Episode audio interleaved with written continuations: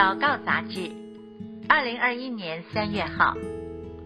各位好，今天要为您读的这篇文章是由《与神起飞》这本书的作者，英腾先知性中心创始人张一瑞所写。主题是二零二一神机正运行，神机的过去、现在、未来进行式。九年前，在香港的一场聚会中，遇见了一位老伯，高龄八十六岁。他的左耳全聋，右耳弱听，左眼全瞎。对年迈的老伯来说，过去年日多次求医全然失败，现在要自然痊愈更是不可能。他似乎正走向绝望的尽头。但是在那场聚会中，他接受祷告后，神显出了他的能力，在短短的时间内就使他得着医治，耳朵的听力、眼睛的视力，通通都恢复了。我们的神真伟大，配得一切的敬拜、荣耀与赞美。绝望是二零二零年世界的代名词，末世的钟声似乎越响越大声。终期越来越近，全世界渐渐被疾病席卷，环境越发的险恶。在台湾的我们，就像那位老伯，面对许多巨大的挑战，只能够更加仰望全能的神，来面对困境，胜过环境。在艰难中要得胜，就要先领受神的应许。二零一九年底，我有一个领受，台湾在二零二零年。就像一艘方舟，可能在风暴中，但是会经历神的保守，甚至经济也有突破丰盛。但当时听到这些，感觉难上加难，更像是天方夜谭，因为从经济环境与两岸关系来看，都是负面的。后来爆发了新冠肺炎疫情，更是艰难加上困苦，甚至有一些外国的神仆们领受到一些负面的感动。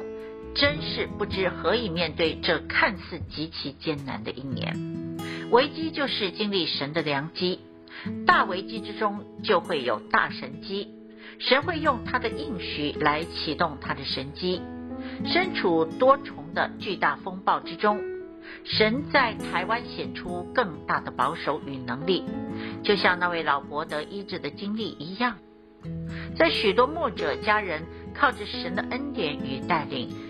勤勉的合一悔改 RPG 以及对齐，在诸般的祷告之下，二零二零年台湾真如应许一般，更像是挪亚时代的方舟，一天天经历神迹，一叶孤舟乘风破浪。当世界被病毒淹没的时候，我们要蒙神保守，他施行能力，赐智慧，使我们靠他行大事。去年新冠肺炎传入台湾，从多人感染到没有本土案例，台湾成为病毒肆虐之下全世界最安全的几个地方之一。还有许多台风转向，擦身而过都没有登陆台湾。依照媒体报道与统计，二零二零年台湾地震总数偏少，台湾的经济突破，股市迈向新高，经济成长率表现亮眼。全球顶尖，神如此的真实保守台湾，祝福我们，连不信主的人都能够看见特别之处，因为二零二零年神迹已经在运行了。今年也就是二零二一年，我们更需要活在神迹之中。我感受到今年台湾可能犹如圣经中的以色列，被神保守提升，大大蒙恩。我们只要靠着神。带着感恩，紧紧跟随，将会更新变化。当在方舟里听见世上的风雨声，看见波涛汹涌的巨浪时，我们应当感恩，因为是他把我们分别放在这艘方舟里，是他不让外在的风雨击溃方舟里的墙壁，是他使我们在风雨当中得以进入更深的平静，得以悔改，更加合一。是他在我们这艘方舟的内外，用他的大手保护我们，使我们进入他美好的祝福。我们为着去年整年神在新冠肺炎疫情之中奇迹式的保护台湾，献上感恩，并且归一切的荣耀给他，也继续领受经历神每一天的神机，因为二零二一年神机正在运行，我们天天都在经历。还记得那位老伯吗？看他得医治之后赞美神时候的照片，多么美的一幕啊！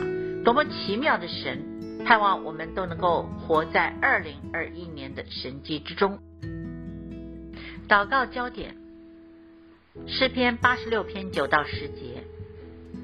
主啊，你所造的万民都要来敬拜你，他们也要荣耀你的名，因为你为大且行奇妙的事，唯独你是神。让我们一起祷告。主啊，我们恳求你把你的圣灵浇灌下来，求你更多的施行神迹奇事在这一片土地上，因为主你所做的一切，我们向你献上感谢与赞美。这样祷告，奉主耶稣的名，阿门。